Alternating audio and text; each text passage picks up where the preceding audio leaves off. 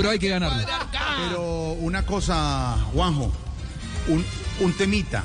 Lo que nos falta es gol. Y aquí tiene que haber gol mañana en Barranquilla. Claro. Sí. cuadrar tiene que haber gol. Jorge. Y se viene de 2-0 de 2-0 a 0, Jorge.